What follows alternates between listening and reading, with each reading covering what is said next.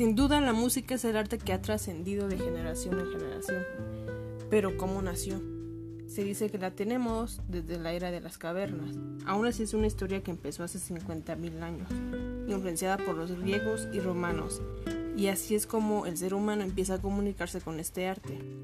Después de algunos años, Guido d'Arezzo es el italiano que inventó las notas musicales, las cuales son, ya sabemos cuáles, do, re, mi, fa, sol, la, si. Más tarde llega la creación del órgano y del violín y algunos otros instrumentos.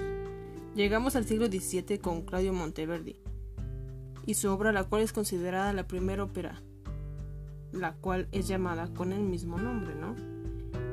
Docfio di Claudio.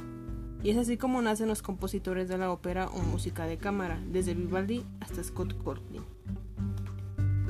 Después de una gran importante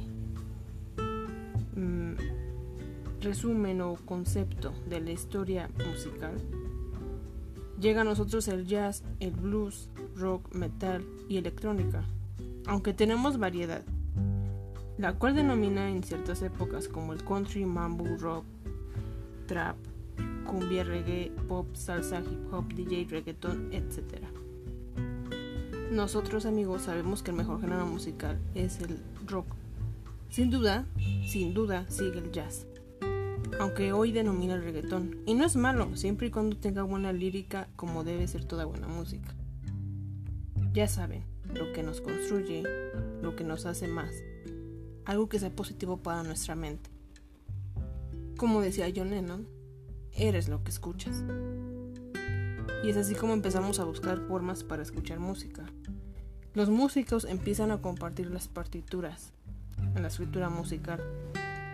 Después nace el gramófono, el fonógrafo con corneta bocina, los discos shellac de aguja, y así empieza la portabilidad de la música, con los radios a transistores, la consola, tocadiscos, el radio, las rocolas, el cassette,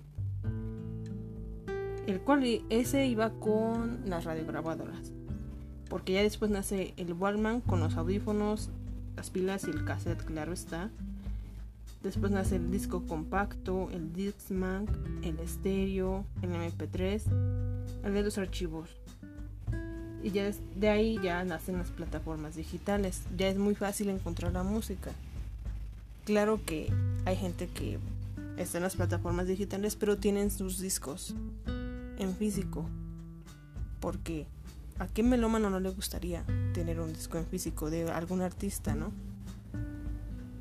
Pero bueno, así es como nosotros finalizamos con este pequeño resumen de la historia de la música. Después de esto ya podremos empezar a hablar sobre los grandes músicos a través de los años. Artistas, bandas, escritores, músicos, compositores, todo lo que conlleva. Yo soy Natalina Wolf y nos vemos en el próximo capítulo.